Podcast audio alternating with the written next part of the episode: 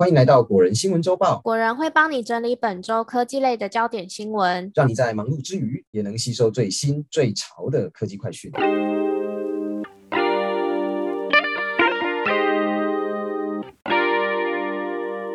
大家好，我是 Robert。嗨，我是 Silver。欢迎来到八月第三周的果仁科技周报。本周的五则新闻呢，包含了外媒爆料九月秋季发表会日期，Spotify 呢有三个月的免费试听服务，以及台湾大哥大赠送 Apple Music，还有 iOS 十六 Beta 六推出了，以及 iPhone 充电器要停卖。对以上内容有兴趣的朋友，欢迎继续听下去哦。好啦，那第一则新闻是外媒爆料发表会日期。那苹果即将在九月举办 iPhone 十四的发表会。虽然呢，发表会邀请函按照惯例啊，会在发表会举办的前一周才发出，但是最近已经有外媒偷偷爆料这次的九月发表会的日期。根据外媒彭博社记者的报道指出，有可信的消息来源偷偷跟他说，苹果会在九月七号举办今年的 iPhone 十四发表会。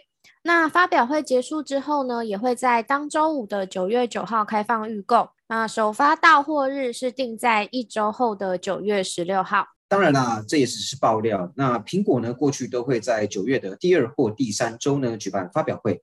所以如果九月七号没有举办的话，那么有很大的几率就是在九月十三日左右。这次发表会的重点当然就是着重在 iPhone 十四上，那尤其是今年 Pro 版的 i 十四呢，会移除刘海，刘海就这样不见喽，然后改成惊叹号的打孔荧幕，这是大家最关注的话题之一。除此之外，Apple Watch 八以及 AirPods Pro Two 呢，也有机会在九月的发表会上面推出。第二则新闻是 Spotify 提供三个月免费试听服务。Spotify 呢，过去针对想要体验 Premium 的使用者提供三十天的免费使用优惠方案，但本周 Spotify 宣布啊，即日起会针对新的使用者提供 Premium 免费三个月的试用期间。如果是还没有加入过 Premium 的使用者呢，都可以在九月十一号以前申请。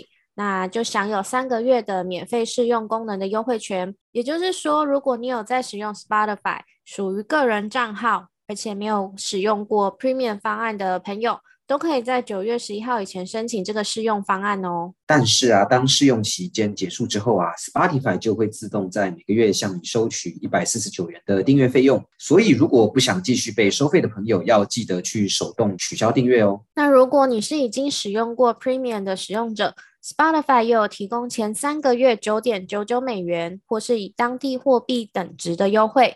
如果有在使用 Spotify 的朋友，记得在九月十一号以前去申请哦。第三则新闻是啊，台湾大哥大赠送六个月免费 Apple Music 的试用。那除了 Spotify 有提供延长试用期间的优惠方案之外，台湾大哥大呢这个礼拜开始也针对月租型门号的使用者，提供了六个月免费听 Apple Music 的优惠。只要你是使用台哥大四 G、五 G 月租型门号前往台哥大的 Apple Music 专区，就可以申请六个月的免费 Apple Music 优惠。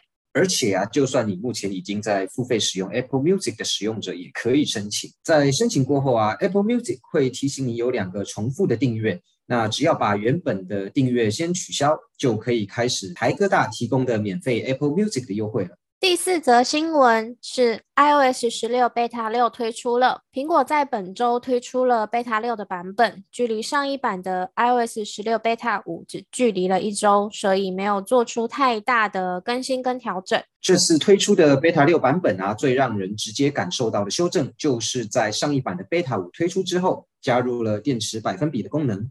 虽然有提供开关可以切换，但是当你开启低耗电省电模式的时候啊，就会被强制开启百分比的电池功能。而 iOS 十六 Beta 六版就针对这个限制做出了调整，让你在开启低耗电模式的情况下，也不会强制要求电池百分比数字的显示。来到本周的最后一则科技新闻，就是 iPhone 充电器要停卖了。大家对于 iPhone 的无瓦充电器应该不陌生吧？那以前购买 iPhone 的时候啊，都会附赠在手机盒里面。